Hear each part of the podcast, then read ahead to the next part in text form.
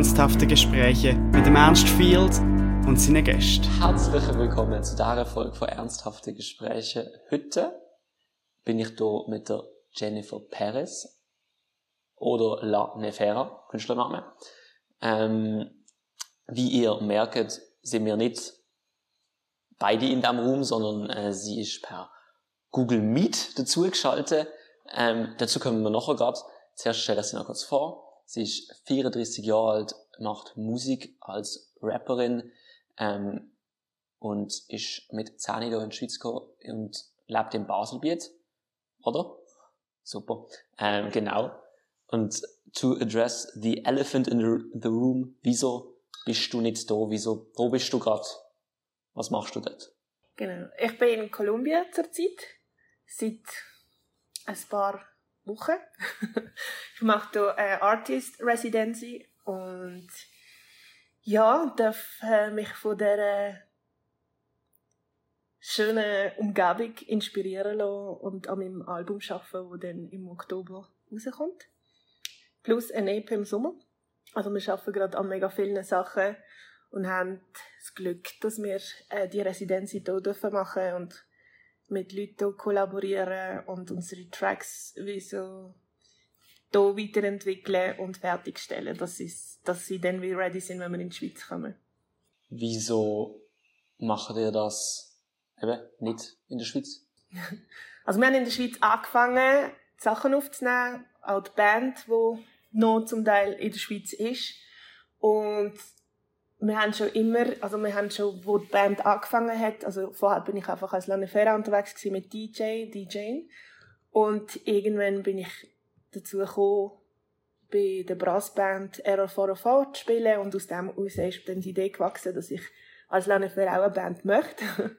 und dann habe ich mit dem angefangen und ziemlich früh haben wir eigentlich den Wunsch gehabt, nach Kolumbien zu kommen, weil meine Mut Mitmusiker ähm, Connections haben von Leuten, die in der Schweiz studiert haben und jetzt da sind und sehr gut unterwegs sind und ich immer so zwischen Hip-Hop und Latin Sounds Musik gemacht habe und irgendwie hat einfach Kolumbien mega viel zum geben, oder? Dass man da möchte ankommen und das kennenlernen und so. Und das haben wir eben damals schon machen, es hat leider nicht geklappt und jetzt nach vielen Jahren sind wir da und dürfen das noch machen. Das ist einfach mega toll, mega schön. Vielleicht kurz zum Verständnis für die Leute, die zuhören. Wie würdest du deine Musik beschreiben? Du hast gerade zwei richtige angesprochen.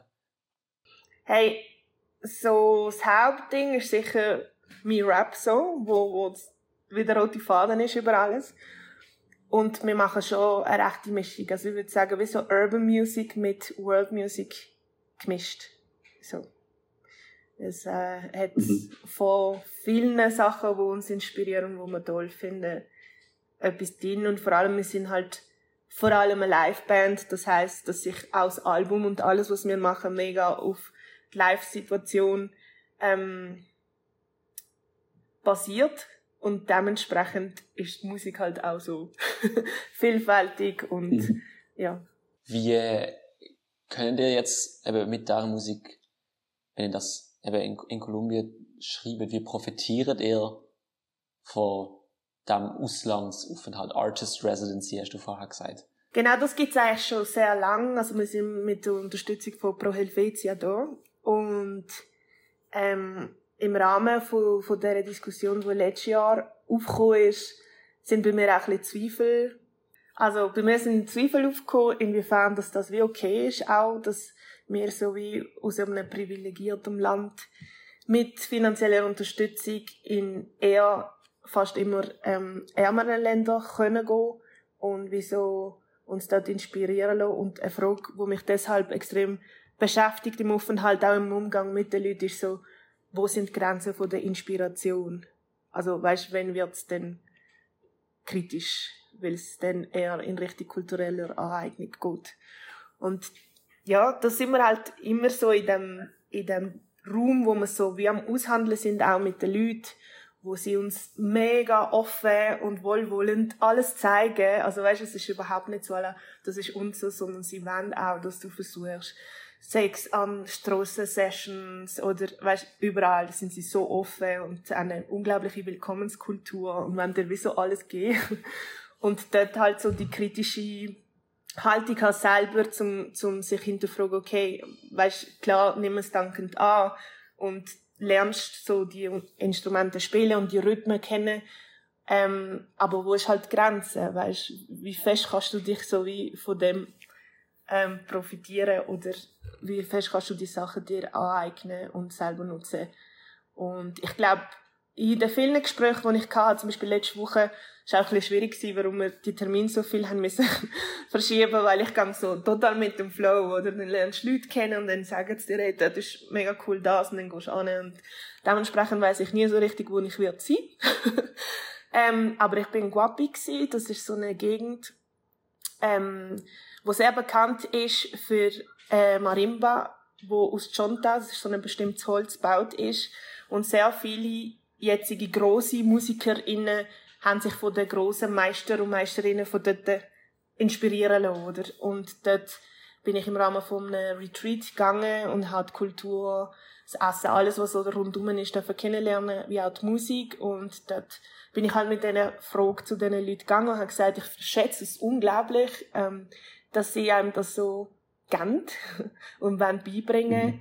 Ähm, aber wo sie wie selber so äh, Schwierigkeiten sehen, wenn nachher, oder sie sind in einer Gegend, wo unglaublich arm ist, unglaublich abgeschottet, sehr fest ähm, getroffen von, von der ganzen, weißt, von, von bewaffneten Gruppe. Also es ist so zwischen Orange und der rote Zone eigentlich dort in Kolumbien. Das ist so oft der ganze Pazifik, wo extrem betroffen ist von vom Drogenhandel und so und dann ganze Schwierigkeiten, wo das mit sich bringt, bewaffnete Gruppen und so und die Leute, die dort leben, leiden unglaublich darunter. Und jetzt kommen wir so da und dürfen wir so von dem profitieren, was sie über Generationen versuchen aufrechtzuerhalten und ihres ist. Und ja, und dort sind Rückmeldungen gekommen, dass sie es eben schon, schon auch schade finden, dass so viele Menschen wieder Weg da gemacht haben, dass wir so gelernt haben und nachher unglaublich groß geworden sind. Und was ihnen wichtig ist, ist nicht mal das Geld in dem Sinn, sondern der Respekt. Und dass man sie wie so erwähnt und sagt, woher das kommt. Also, sie sind so unglaublich stolz gewesen, zu sehen, weißt, dass wir das Interesse haben, die Kultur kennenzulernen, auch die Musik. Und ich glaube, das ist ihnen wie mehr wert, als dass sie für irgendeinen Workshop mega viel Geld wieder bekommen. Obwohl ich das Gefühl habe, wenn du siehst, wie sie leben und wie die Situation dort ist, war das auch eine Hilfe. so. Und das ist jetzt wie so eine Frage, wo ich versuche, bei allem, ob man jetzt hier in der Hauptstadt Bogota mit Leuten zusammenarbeiten, die auf der Straße musizieren oder professionelle Musikerinnen, die auch international unterwegs sind. Oder eben du an so einen Ort gehst, wo Geburtsort ist, wo Teil Rhythmen und Musik. Immer mit den Leuten so in Aushandlung sind oder Aushandlung im Austausch auch. Wo, wo man sich so fragt, hey, ja, du spielst jetzt das, wir sind jetzt da, wie ist es für dich, was war wenn und ja, zum ein bisschen so ein Gespür kriegen, wie wir uns könnten verhalten oder was wir könnten machen, um einen respektvollen Austausch auf Augenhöhe können haben mit anderen Musikerinnen da. Wie meinst du, werdet ihr mit dem umgehen? Also so, gibt's denn eben, schreibe dir irgendwo, sagen, wie könnt ihr das Lied vermitteln, der Respekt, wo jetzt die Musik zum Beispiel lose. Oder? Weil wenn ich jetzt ein Lied los, dann denke ich nicht, ah jo, voll, das kommt von dort und dort. Und, und, und deshalb machst du das so und du kannst in einem Lied nicht am Anfang kurz ein Disclaimer geben oder irgend so etwas, das, das geht dir dann nicht. Wie meinst du, bringen dir das an die Leute? Ich denke, du kannst schon, erstens mal, weißt, wenn, wenn sie aufnimmst, also Kooperationen eingehst, dass du zum Beispiel zahlst, weil das wirst du in der Schweiz auch machen. Wenn du andere MusikerInnen ins Studio holst, dann zahlst du sie auch für die Arbeit. Dann Credits geben beim Veröffentlichen, weißt auf Sex auf dem Video. Wer sind die MusikerInnen, die teilnehmen? Und auch an Konzert denke ich schon, dass man kann sagen, weißt, ähm, wo dich wo du die Inspiration geholt hast und wo jetzt die Rhythmen herkommen, falls du jetzt so etwas einbauen Und ich glaube, ihnen geht es mega um das, oder dass du es wie nicht nimmst und sagst, ah, das habe ich im Traum irgendwie so erfunden, sondern hey, das hat eine Geschichte, das hat Generationen, die das versuchen aufrechtzuerhalten, die mega am Fighten sind, um überhaupt, ja. Also jetzt in dem Bezug ist halt mega krass, oder? Und ich finde es so wichtig, einfach, dass, dass du wie den Respekt bewahrst und nicht siehst, ah, ich laufe jetzt durch die Gegend. Ich meine, es ist so inspirierend, selbst die Leute, die auf der Straße Sachen verkaufen. Ich meine, die tun so melodisch das A sagen, zum Beispiel Mai, Mai, Mai oder so, weißt du, so. Es ist einfach mega witzig und cool und, und man hat wie so fast Lust, so durch die Straße laufen und alles recorden, was irgendwie cool ist, weil das Ziel ist irgendwann durch, auch wenn du einen Song machst, oder, dass du die Leute möglichst da kannst bringen, wo du gsi bist, oder? Der ganze, mhm. Das ganze Umfeld, das dich inspiriert hat und dann sich sagen, nein, also weißt, wo ist eben die Grenze so von sich einfach nehmen und der Respekt den Leuten gegenüber, die es eigentlich kreieren, so. Und jetzt, wie, wie fühlst du dich jetzt damit? Du hast am Anfang gesagt, du hast eben Zweifel gehabt. Ist das immer noch da oder hast du jetzt irgendwie so die, die Plan, okay, ich weiß, wie man damit umgeht, dass es okay ist oder so? Also ich glaube, was die Zweifel unglaublich haben aufgeholt, ist so, erstens mal sich so bewusst machen, wie privilegiert man ist. Also weißt, nur schon mit dem Schweizer Geld in kolumbianische Pesos wechseln, die ganze wirtschaftliche Situation, wo so schlecht ist gerade, und wir profitieren brutal davon, dass wir Schweizer Franken haben. Weißt du nicht, sich dem so bewusst werden, was du dir alles kannst leisten, was wir schlussendlich mit unserer Musik nachher in Europa könnten bewirken, wo sich Leute, wo du, weißt so umschlägt jeden Tag, niemals Chance hätten, weißt, sich dem so bewusst werden. Und dann bin ich mir schon ein bisschen so fehl am Platz vorgekommen. Und das Gefühl gehabt, es geht gar nicht, weißt? Und, mhm. aber so eben im Austausch und im Gespräch mit den Leuten habe ich so wie gemerkt, eben wenn du so mit ihnen direkt, weißt, auch transparent bist, das haben sie auch oft gesagt, wenn jemand kommt und irgendetwas möchte, dann möchte ich wissen, warum du mich willst aufnehmen, was nachher mit dem passiert. Weißt, dass es so transparent gemacht wird und nicht einfach insgeheim ähm, aufgenommen und du das nachher so veränderst, dass es irgendwie ganz anders tönt und ja, so. Und durch das bin ich so ein bisschen, also ist mir halt Wöhler auch, also eben wir versuchen alle Zahlen, wo wir zusammen arbeiten, zum Preis, wo sie sagen, dass es für sie stimmt, alle immer zu erwähnen und vor allem, was ich so wie gemerkt habe, ich habe das Gefühl, es ist mega so, oder?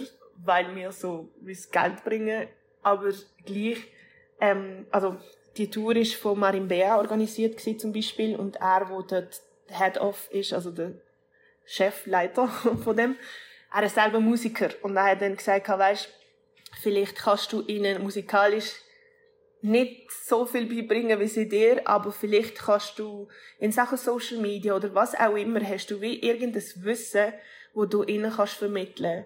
Weißt du, was ich meine? Und, oder das, was du eben Lieder mit ihnen machst und das nach Europa bringst kann schon eine mega Unterstützung sein und in einem späteren Prozess ähm, kannst du wie wir jetzt über eine Stiftung hier angekommen sind, sie in die Schweiz holen und einfach so wieder Kontakt nicht verlieren zu den Leuten, die einen Beitrag geleistet haben zu unserer Musik jetzt so. Und so auf dieser Ebene versuchen, so viel wie möglich zurückzugeben und eben auf Augenhöhe sein und wenn sie irgendetwas von mir brauchen, egal was, weißt einfach geben. Mhm. Genau. Und dann ist es eher so ein kultureller, musikalischer Austausch auf Augenhöhe. Ähm, du hast am Anfang, ähm, wie das Thema angeschnitten hast, eben die Diskussion, die wir letztes Jahr hatten, angesprochen. Wir haben in der Schweiz über den Sommer viel über kulturelle Aneignung diskutiert. Jetzt bist du, wie lange bist du jetzt schon in Kolumbien? Seit dem 17. März. Okay, voll. Stand jetzt voll. Anderthalb Monate so circa. Ähm, wie äh, blickst du jetzt so auf die vielleicht Diskussion zurück? Hast du andere Blickwinkel jetzt auf, auf, auf was damals ähm, diskutiert worden ist? Oder ja, das eigentlich? Ähm, also ich habe recht emotional auf das Ganze reagiert, muss ich sagen. Weil es mich so krass irritiert hat, wie ein Großteil der Leute reagiert hat vor allem, wenn, wenn so ist, alla, man nimmt uns irgendetwas weg und sich gar nicht bewusst ist, was gibst du zurück von dem, was du dir angeeignet hast. Und ich glaube, es hat einfach in uns allen, wo wir jetzt da sind, mega vieles ausgelöst, weißt? Dass man sich wie so bewusst macht, okay, wo bin ich, ähm, vielleicht auch jemand, der einfach Privilegien hat und nur profitiert, weißt und so, dass sich ständig hinterfragen beim Machen, beim Aus in Austausch sein mit Leuten. Und weißt zum Teil muss man sich auch bewusst werden, oder? Was mega oft gesagt worden ist, so zum Beispiel bei den Diskussionen, die Betroffenen selber greifen ja gar nicht zum Wort, das heißt, sie stört ja gar nicht. Und wenn ich so sehe, wie heftig die Leute am strugglen sind mit Überleben und überhaupt den Gruppenkampf, bewaffneten Gruppen, weißt, wo ich denke, die können sich gar nicht mit so Fragen auseinandersetzen, weil sie ganz andere dringende Fragen haben, weißt? Aber das berechtigt, also, nur, dass sie nicht an der Front sind und um ihre Rechte kämpfen, heisst nicht, dass sie sie nicht haben oder dass es nicht wichtig ist, sondern es ist vielleicht nicht die erste Priorität, weil sie einfach in einer völlig anderen Realität leben, oder? Und das hat, also, ja, ich merke auch, es hat mich sehr, sehr emotional gemacht. Es hat sehr viele Diskussionen geführt und ich denke, ich hoffe sehr fest, dass nebst dem sich immer, ja, ich glaube, das ist das Problem, wo grundsätzlich so die Popmusik hat, die bedient sich einfach an allem, oder? Und mhm. unter dem Mantel von der Innovation und Musik ist doch immer gewachsen daraus, dass irgendjemand gekommen ist oder dass man Sachen gemischt hat. Und ich sage, es ist nicht falsch. Es geht auch nicht darum, das habe ich zum Beispiel auch mega spannend gefunden mit den Älteren, weil dort ist es ein bisschen hierarchisch, oder? Du hast so wie die älteren Leute in der Community, wo die Musik schon seit Jahren machen und vererbt bekommen haben und dann hast du so zweite Generation und dritte, die so am Nachkommen sind. Und wie sie halt auch dem gegenüberstehen, oder, dass die Jungen jetzt die Rhythmen viel mehr fusionieren mit modernen Sachen. Und sie haben gesagt, es geht gar nicht darum, dass man es nicht macht, sondern dass man das traditionell als Kultur gut bewahrt und, und dem wie so der Stellenwert gibt, wo es hat und ist und nicht verschwinden lässt, zum Beispiel. Das habe ich auch mega spannend gefunden. Wie sie wie so zu der ganzen Pop, Pop, Pop, Iarisierung von traditioneller Musik so quasi stehen. Mhm. Und das, ja. genau, einfach so deklarieren, woher es kommt, bei jeder Möglichkeit auch sagen, woher man Inspiration geholt hat und sich nicht einfach so, ah ja, ich mache Popmusik quasi und das ist berechtigt, dass man sich an allem bedient und einfach fusioniert und das ist schon gut so, sondern so ein bisschen hinterfragt, woher kommt was ist Geschichte, was sind die Leute hinter dran, sich auch mit dem auseinandersetzt, wenn möglich die besuchen geht, die Regionen, wo das wie so entstanden ist oder immer noch praktiziert wird. Und das hat sehr viel für mich mit Respekt zu tun. Eben, ich will jetzt noch zurück zu der, der grundsätzlichen Reise, wo du jetzt eben dort machst. Mich interessiert es noch, wir sind direkt ins, ins tiefgründige Thema eingestiegen, aber aus, aus was ähm, besteht denn so eine, so eine Artist Residency? Also was macht man dort genau, oder? Kann man das wie so, als Nicht-Musiker, kann man das nicht so vorstellen? Mhm.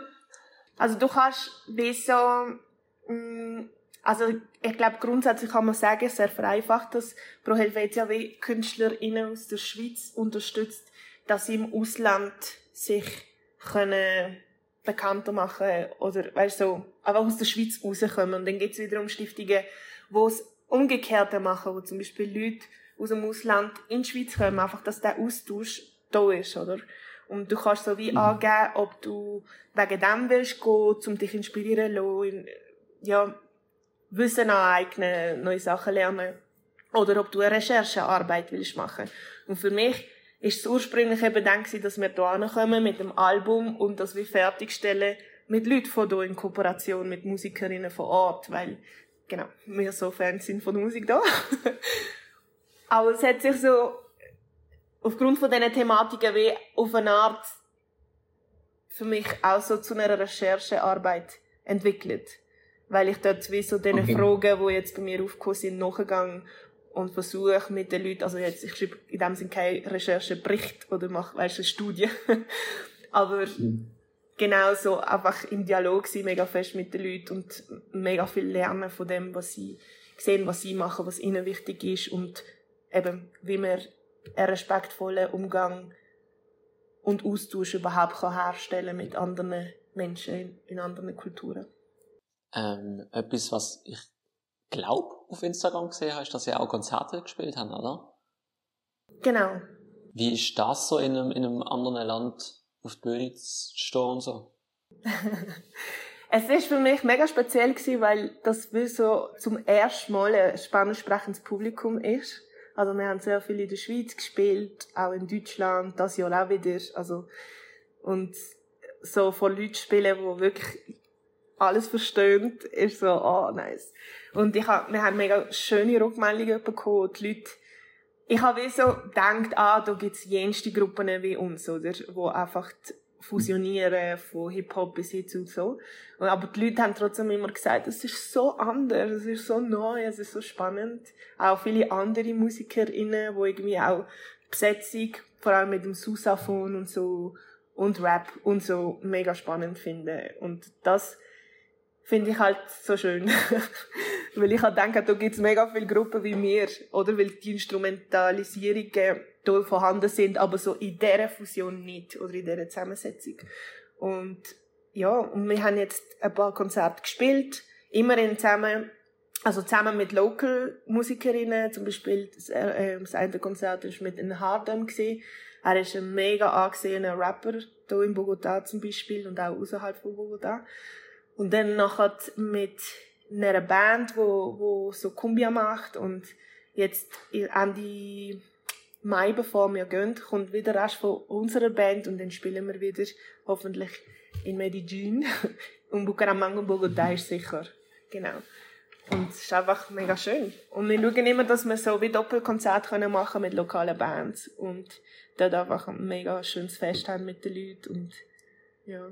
Und wenn wir zu dem gekommen sind, ist eben, ähm, wir haben hier wie so einen Coach, der für uns zuständig ist, der selber Musiker ist, eben er ist unsere Connection, weil er in der Schweiz ähm, studiert hat, kennt er zum Beispiel ähm, den Victor aus meiner Band mega gut. Und wir haben gesagt, er ist unser Coach und er ist in der Szene mega angesehen und viel unterwegs mit verschiedenen Bands. Er spielt zum Beispiel bei Frente Combiero und sie sind hier in ganz Südamerika und spiele auch viel in Europa mega, mega gut unterwegs. So. Und durch das, oder, wenn du so eine Person hast, die connected ist, dann kommst und du musst nur sagen, hey, ich hätte gern, ich würde gern, wie soll ich das machen? Und klar, du musst auch ein tolles Projekt haben, sonst sagen die Leute, nein, merci, aber schon mega wertvoll, wenn du jemanden hast, der hier verwurzelt ist und, und die Szene mega gut kennt. Okay. Ähm, ich würde gerne nochmal mehr zu deiner Musik an sich gehen. Ähm, und zwar habe ich gelesen, dass du ähm, mal, ich glaube, du bist mal von Viral, dem ähm, Kulturmagazin hier in Basel, ähm, porträtiert worden. Oder ah. interviewt worden. Ich, eins von beidem. Ich habe das gar nicht vor mir. Ähm, und dort hast du ähm, gesagt, dass du Empowerment Rap machen willst. Das ist deine Wortwahl Und eben, wir sind jetzt schon auf, auf, auf ein Thema eingegangen, wo, wo ja doch gesellschaftlich relevant ist mit der kulturellen Aneignung. Dann kann man noch fragen, eben, was, was heißt Empowerment Rap? Wieso? Also ja, das, ja. ähm, ja, ich glaube, es ist so wie mega wichtig, dass wir durch das, also wir spielen ja hauptsächlich in der Schweiz und Deutschland und so, und die Leute Text nicht verstehen, ähm, dass man so wie ein Schlagwort hat, wo man weiß, okay, was geht's. Und ich finde so, ähm, im Vergleich zu mega Filmen, wo man ist, wo sehr materialistisch, materialistische Werte propagiert quasi, ähm, ist mir wie wichtig, können sagen, so ganz kurz und knapp, was wollen wir so propagieren. Und meine Texte sind schon sehr aus selbst, also aus der eigenen Erfahrung rausgeschrieben, mit dem Ziel, dass sich die Leute mit dem können identifizieren aber auch wie so empowern im Sinne von, hey, zum Beispiel, ähm, Melabuko ist so, hey, wenn der Tag nicht das bringt, was du willst, ist an dir, das besser zu machen. Und man kann mit kleinen Entscheidungen so viel im Alltag verändern, zum Beispiel.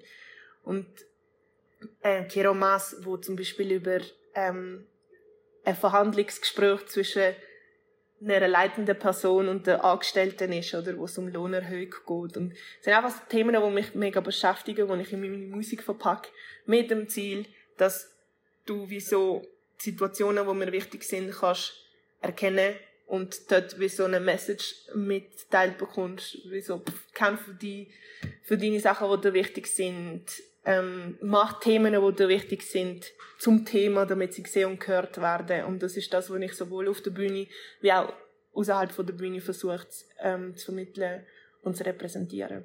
Und wegen dem für mich schon so Empowerment-Rap und nicht äh, Unterhaltungsmusik.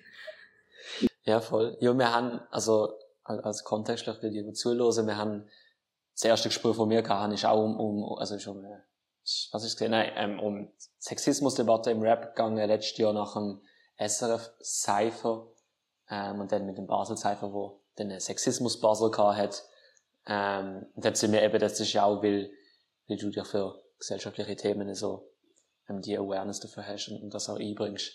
Ähm, ich habe deswegen dich auch noch fragen, ich meine, wie du schon mal anteasert hast, die Folge eigentlich letzte Woche aufnehmen ähm, am Tag vom Cypher. Und zwar mega die coole Frage. Aber ich stelle sie trotzdem.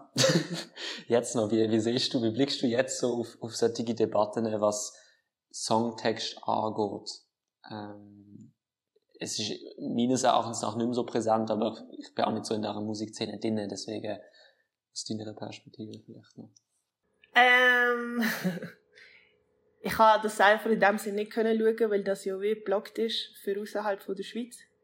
Ähm, mhm. Von dem kann ich nicht sagen, wer wie wo was gesagt hat. Aber ähm, aufgrund von, von den vielen Debatten, die durchgeführt worden sind und auch das, was mir der Pablo erzählt hat, was sie an Massnahmen versuchen zu ergreifen, um die Thematik reinzubringen und vor allem auch Safe Spaces zu schaffen dort vor Ort, ähm, habe ich das Gefühl, dass es schon recht viel oder immer mehr Kräfte gibt, wo in die richtige Richtung gehen. Bin ich mega froh drum und ähm, ja, es gibt sehr viele Leute, die halt sich, wie auch bei dieser kulturellen Aneignung, Debatte, auch dort wieder extrem sensiert fühlen, oder? Und die Freiheit wollen ausleben und einfach können machen, was sie wollen und sagen, die Kultur ist immer so gewesen, die Sprache ist immer so gewesen und so soll es auch bleiben, dann ist real. Und ich denke, es gibt sehr viele Sachen, die sich sozialpolitisch verändert haben seitdem. Und ich glaube, auch das muss man in einen Kontext setzen, wenn Hip-Hop geboren worden ist, was dort für Themen sind und dass wir heutzutage völlig an einem anderen Punkt stehen, auch in der Gesellschaft. Und das wir wollen aufrechterhalten mit der Begründung, dass es immer so war, passt einfach nicht ganz. Also, das, das verhebt mhm. für mich nicht. Und Voll. ja, und ich finde, bei allem ist einfach ein Entscheid, den man selber muss treffen muss. Ich meine, ich kann niemand dazu zwingen, dass sie jetzt ihre Musik aufs, aufs Gründlichste auseinandernehmen und gehen go erforschen, wo die Rhythmen kommen. Also weißt, das kannst du nicht verlangen, aber ich denke, bei allem, egal ob Sexismus oder kulturelle Aneignung oder Rassismus, whatever, ähm, geht es einfach darum, du, du triffst immer Entscheidungen, verstehst du? Und kannst du mit dem leben, dass die Wörter oder die Aussagen oder die, das Verhalten andere Menschen so verletzt. Also ist dir wieso deine Freiheit so viel mehr wert als der Kampf, wo andere Menschen für ihre Existenz und ihre Bedürfnisse müssen führen. Weißt du, ich meine so. Mhm. Und klar, also ich bin schon nicht dafür, dass man Leute zensiert, aber ich glaube, es ist wichtig, dass man immer wieder darauf aufmerksam macht und dass das Thema immer wieder aufkommt, auch wenn, wenn es viele nicht hören wollen, weil das dann doch im Unterbewusstsein etwas auslöst. Also ich bin mega davon überzeugt, dass es so ist und bin mega froh um all die Leute, die nicht aufgehen und das immer wieder bringen und immer wieder bringen und immer wieder bringen. Genau. It's a long way to go.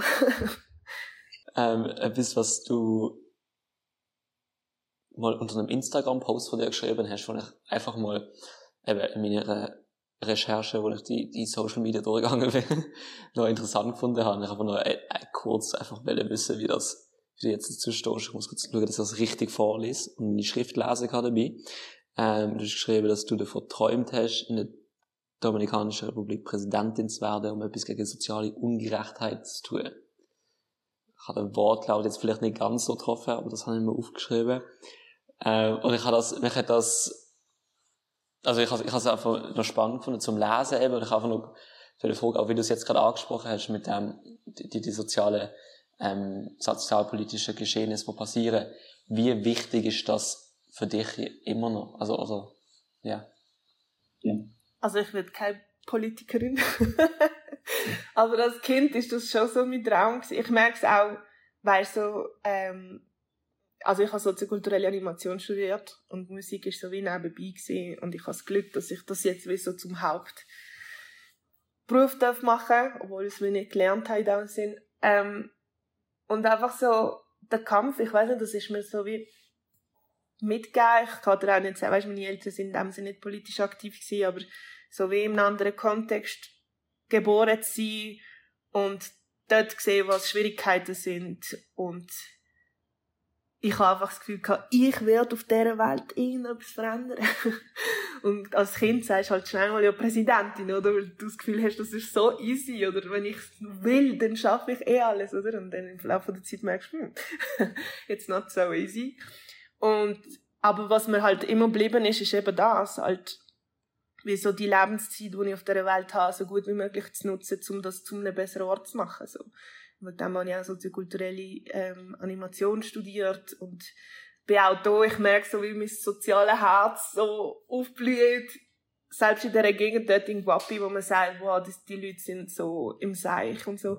Aber was dort die Zivilgesellschaft leistet und macht, um ihre Kinder wieder zurückzuholen, wo halt aus der Not oder Perspektivenlosigkeit halt in die falsche Richtung gehen oder sich für das schnelle Geld entscheiden, weißt, über die Kultur, über Singen, über Tradition, über ja, wie sie versuchen, wie so, das zu einem besseren Ort, angenehmen Ort, trotz allen Schwierigkeiten zu machen. Es ist einfach so, wow, auch die Frauen, es hat eine Frauenvereinigung gegeben dort, wo Frauen wie so außerhalb vom Dorf, wo fischen, wo Pflanzen abbauen, unterstützen, indem sie wie ein kleines Restaurant hatten, wo sie alles verarbeitet haben, was von, von denen kommt. Und auf so vielen Ebenen passiert dort so viel, weil die Leute wie sich zusammenschließen und ja, das zu einem besseren Ort versuchen zu machen, auch wenn, ja, wenn halt nebendran bewaffnete Gruppen sind und du immer einer gewissen Gefahr ausgesetzt bist und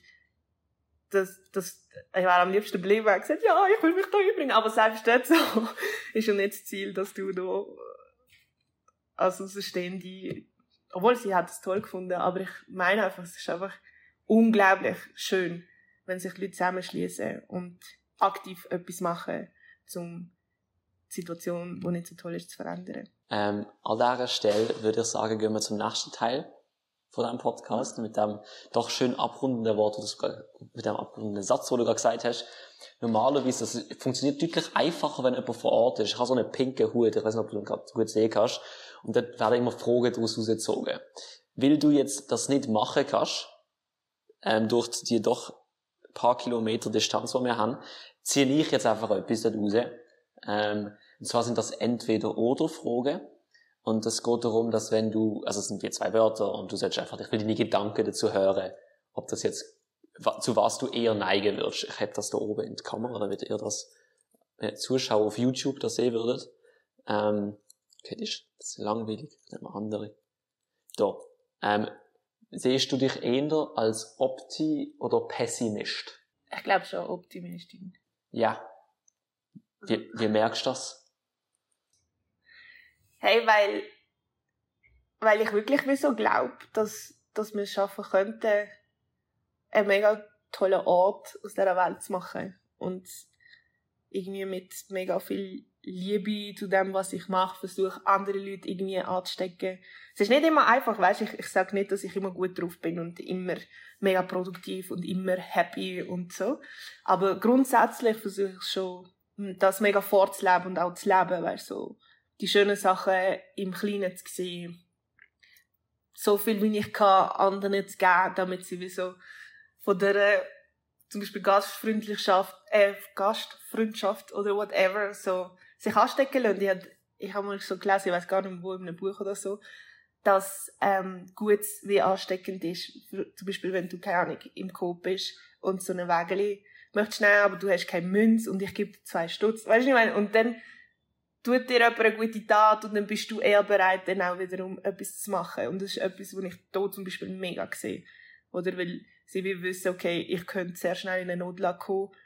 Also ist man sehr, sehr fest bereit, anderen zu helfen immer. Und das ist irgendwie so ansteckend, weil dann entwickelt sich so eine schöne Stimmung und man ist einfach da füreinander und sorgt füreinander. Und ja, ich hoffe, dass ich mit meiner Musik zumindest ganz viel Liebe und gute Laune und trotz allem, auch wenn ich nicht so positive Themen anspreche, ist immer so eine Aussicht auf Verbesserung und auf den Glauben, dass wir etwas bewirken können, weißt, dass man sich nicht so ähm, machtlos dem ausgesetzt fühlt, sondern im Kleinen können wir schon viel bewirken. Und ich hoffe, ich kann die Leute ein bisschen empowern. in dem Rahmen, was mir halt möglich ist, ja. Ähm, ich ziehe noch eins und dann gehen wir, glaube ich, schon weiter, weil ich, es, es, funktioniert irgendwie, macht mich nicht so glücklich, wie man's, wenn man es nicht selber rausziehen kann, als, als du, als mir gegenüber. Trotzdem versuchen wir es. Ah, das ist, ähm, Musik oder Podcast hören. Was machst du lieber? Ich habe das Gefühl, bei dir wüsste ich, in welche Richtung es geht. Ich vermute zumindest etwas, aber... nicht Musik, also Podcast. Ich kenne in dem Sinne nicht bestimmte Podcasts, aber ich tue schon gerne auf YouTube, weißt so Gespräche hören, wenn die Leute sich über bestimmte Themen unterhalten und so. Wenn du dann eben irgendetwas am machen bist, finde ich schon recht relaxed. Oder wenn ich nicht kann schlafen, so einfach laufen lassen und dann so, oh. Es entspannt mich fast mehr als äh, Musik, muss ich sagen. Weil wenn ich Musik höre, dann ist es meistens ein bisschen pumpig. Gut. Ähm, an dieser Stelle gehen wir zum nächsten Teil von dem Podcast. Ähm, und zwar die letzten vier Fragen, die ich allen Gästen stelle. Ähm, die erste davon, äh, ja, was denkst du sind die größten Herausforderungen, die auf unsere Gesellschaft zukommen? Ich habe das Gefühl, zwischen vielen Sachen ist vor allem so wie so der Lebensraum, wo die Bedingungen vor, also der Lebensraum, wo die Bedingungen vorherrschen, dass man ein gutes Leben kann haben, werden wie kleiner. Und das heißt, dass wir uns wie mit dem anfreunden, wie mit möglichst vielen Leuten auf einem Raum klarzukommen. Und mit dem verbunden sind sehr, sehr viele Themen, wie geht man mit andersdenkenden Personen um, wie geht man mit anderen Kulturen um. Ja, das sind so die Sachen, die ich sehe, wo ich hoffe oder lerne oder inspiriert bin aufgrund von dem, was ich jetzt hier in Kolumbien sehen, dass so vieles eigentlich nebeneinander kann sein. Und wenn man Respekt voreinander hat und vor dieser Andersartigkeit, kann man so viele schöne Sachen kennenlernen, schätzen lernen und eigentlich eine mega Bereicherung erfahren, als wenn man es bekämpft und irgendwie nur noch so, weißt du, ich meine so, nein, das ist mir und wir sind die und der Rest ist eine Bedrohung und die sollen alle gehen und ja, weil eigentlich sind wir alles Gäste innen, also ich meine, niemandem ist kein Stück Land gegeben, so. sondern wir haben uns einfach dort niedergelassen und das zu unserem Daheim gemacht und ja. Voll. Ähm, bevor ich jetzt zur nächsten Frage gehe, habe ich noch kurz einen Einschub, ähm, einfach weil du gerade vor eben Andersartigkeit gesagt, hast du gesagt, was würdest du sagen, sind so die größten Unterschiede, wo man merkt, von der Schweiz so zu Kolumbien? Ich als jemand, der noch nie in Südamerika gesehen ist, ähm, mich interessiert das dann doch. Ich habe das Gefühl, die Schweiz hat ein Identitätsproblem. Einerseits so übergeordnet, finde ich, gibt es sehr viele Sachen, die geschichtlich wie nicht richtig verarbeitet worden sind. Was zum Beispiel die Rolle von der Schweiz in Bezug auf Sklaverei angeht. Oder auch, was die Rolle in der Schweiz heutzutage bei mega vielen Kriegsgebieten ähm, ist. Dass man das einfach abtut und sich unter einem Mentalität oder la, wir sind neutral und wir sind die gut und wir helfen ja. Und ich finde, das ist das Bewusstsein schaffen und nicht verdrängen, war mega wichtig, so, für die Schweiz als Gesellschaft. Dann finde ich es wie so ein schade, wenn ich so sehe, wie unglaublich groß das Land ist, wie unglaublich unterschiedlich die Kulturen können sein, die hier miteinander, untereinander leben. Klar ist eine mega schlimme Geschichte hinter dran mit der Kolonialisierung und überhaupt und auch jetzt mit mit der Droge, aber mit der Drogenproblematik, mit der Drogenproblematik, sorry. Und gleich weißt wie die Leute zum Beispiel hier Musik von anderswo schätzen und wie Jazz und Klassik und all das studiert wird, aber die immer einen Bezug haben zur Tradition und sie fragen mich immer, was ist denn die traditionelle Musik in der Schweiz? Und ich so, äh, ja, Jodel? ja, kannst du das? Und verbindest du das mit ihnen? Und das ist überhaupt so kein Bezug da. Das finde ich wie mega speziell, dass, dass, dass das wie so ein Teil ist, wo man oft jetzt in urbanen Gegenden überhaupt nicht teilt oder pflegt oder kennt. Ähm, also, ich weiß nicht, ob ich jetzt in die Schweiz gegangen in Bergen das Gang erkunden. Vielleicht war es noch schön, aber eigentlich habe ich gedacht, das ist mega schade, dass, dass man wie so trennt ist von dem, was auch ein großer Teil von der Kultur, sogar noch älter ist als das, was wir machen. Ähm, und das gar nicht pflegen, nicht kennen, nicht schätzen. Ja. Weil dann habe ich das Gefühl, auf mega vielen Ebenen hat die Schweiz so ein bisschen ein Identitätsproblem, selbst Leute, die dort sind wo seit immer dort leben und sich nicht daheim fühlen auf, aus vielen Gründen. Weißt du? Mhm. Wo ich einfach mega schade finde. Interessant äh, zu hören, so der Vergleich. Ähm, ich würde sagen, wir gehen zur nächsten von diesen vier Fragen. Zurück zum eigentlichen Blog. Ähm, was ist ein Ereignis aus deinem Leben, von dem du gelernt hast, oder denkst du, jetzt andere davon hören, dass sie auch daraus lernen könnten? Ähm, für mich ist einfach so der ganze Weg, den ich jetzt in den letzten Jahren habe machen, so vom sehr defizitorientierten, wo seine Wurzeln so in meiner Kindheit hat. Also ich bin schon, also muss vielleicht erzählen, viele Momente gehabt, wo ich extrem an die Grenzen gekommen bin mit Filmen so, wo ich nicht gewusst habe, okay, was jetzt? Und jetzt so im Nachhinein, wenn ich das Ganze reflektiere, merke, wie fest das wie mit der eigenen Kindheit zu tun hat oder so prägende Erfahrungen, die dann schlussendlich machen, dass du heutzutage mit Teilthemen unglaublich am Struggle bist und so. Und ich glaube, so das Selbstbewusstsein oder überhaupt Mut zu haben, um sie wegzumachen, egal wie unwahrscheinlich oder schwierig das wirkt und aussieht, weißt, ähm, das ist das, wo ich merke, es lohnt sich mega und es macht, auch wenn es mega schwierig ist, happier, als man sich wie so in einem Job ähm, wiederfindet, wo einen überhaupt nicht glücklich macht und sich quält, weil man das Gefühl hat, das Geld ist so wichtig. Und es ist so wichtig, dass ich Rechnungen zahl kann zahlen Und ich habe das Gefühl, wenn ich so, ich bin ja nicht nur in Kolumbien, auch in Costa Rica, nachher in Panama und so. Und du triffst auf Menschen, die so viel weniger haben als wir und sehr viel zufriedener sind als wir denke ich halt schon, irgendwie ist dort irgendwas nicht ganz richtig, wie wir es machen. Auch, dass wir so viele Leute haben, unter psychischen Erkrankungen leiden, wo es Schaffen krank macht, zeigt einfach, dass irgendwie ergibt das Ganze nicht so wirklich Sinn. Und ich glaube, oder ich wünsche mir, dass wenn die Leute in sich können reingehen und ihre innere Stimme hören und merken, eigentlich wäre ich lieber dort oder eigentlich, dann macht das wirklich gang dem nach und in kleinen Schritt, es muss nicht von heute auf morgen sein, dass man das ganze Leben aufgibt und sich etwas Neuem widmet, aber in kleinen Schritten kannst du viel mehr zu dem werden, was du dir eigentlich wünschst. Und nicht einfach so in dem stecken bleibt, wo man ist, weil man so viel Angst hat, Existenzangst und dies und das und so. Und ich glaube, das ist bei uns schon sehr, sehr stark um. Und auch die Frage, oder? Wo mega schnell, ja, was machst denn du beruflich? Was mhm. schaffst denn du? Zum Beispiel, du merkst, wie der Stellenwert so über alles steht, was du als Mensch bist oder kannst sein oder deine Interessen. Ah, du machst Musik, okay, was machst du eigentlich?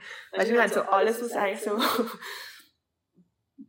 mehr ist als Schaffen und Leistung wird so niedergemacht und alles, was irgendwie so dich ähm, ausmacht in einer Gesellschaft, die materiell gestellt ist, ist viel mehr wert. Und ich habe das Gefühl, wenn man sieht, wie viele Leute wir haben, wo es nicht gut geht, unter Depressionen leiden, es hat auch andere Gründe, aber ich habe das Gefühl, so der Leistungsdruck, der rum ist, den ich auch sehr fest zu spüren bekommen habe, der mich so richtig an die Limit gebracht hat, ähm, macht einfach krank.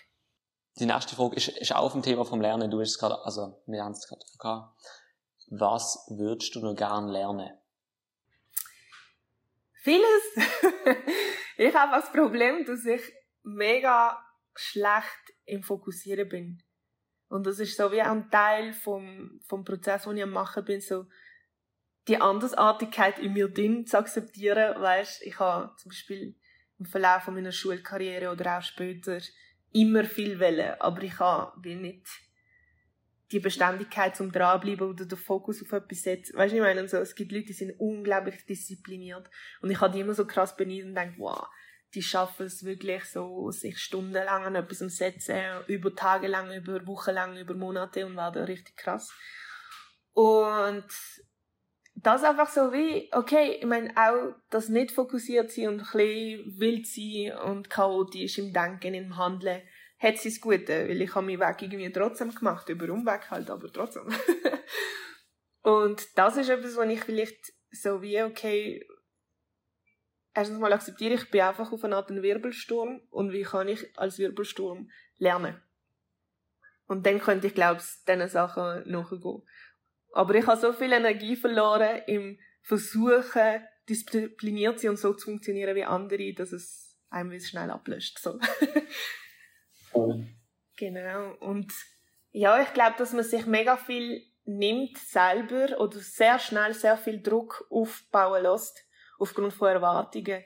Und ich glaube, etwas mega Wichtiges ist so erwartungslos durch die Welt gehen und an Sachen herangehen. Und nicht gerade, ah, ich probiere jetzt das und ich hoffe, dass ich innerhalb von, von einer Stunde schon weiß nicht wo bin, sondern so die Erwartungslosigkeit haben, so durch die Welt gehen, einfach mit dem Flow und das einfach auf sich einwirken lassen und nicht irgendwie so sich einfach vergleichen oder die krassesten Leute sehen und meinen, dass du sehr schnell da kommst. So.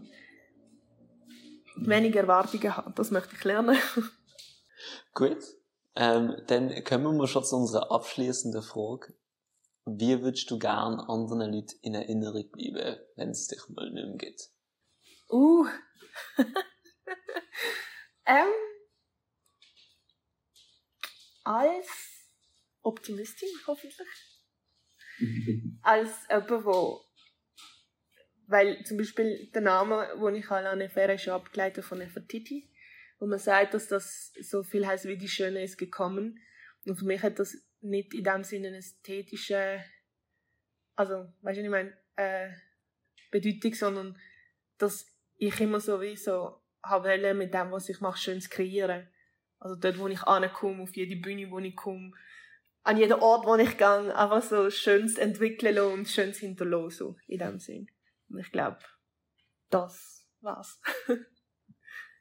die, die Schönes kreiert, ist gekommen und nicht die Schöne, ja, so, irgendwie in dem Stil. Voll. Gut, gibt es noch etwas, wo du den ZuhörerInnen, ZuschauerInnen auf den Weg geben willst?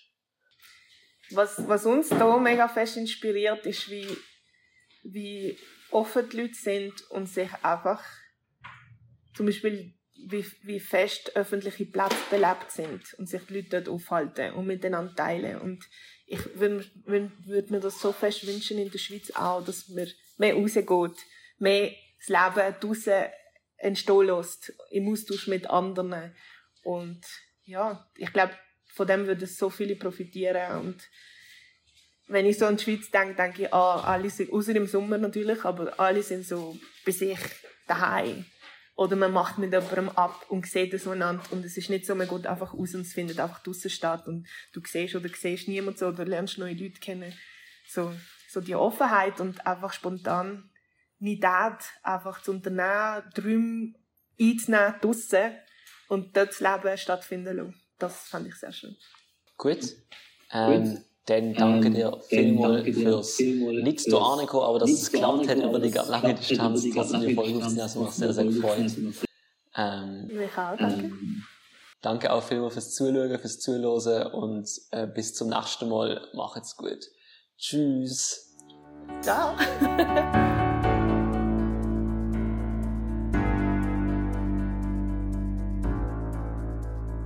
Verantwortlich für die Erfolg Ernst Field Musik Noah Stritt.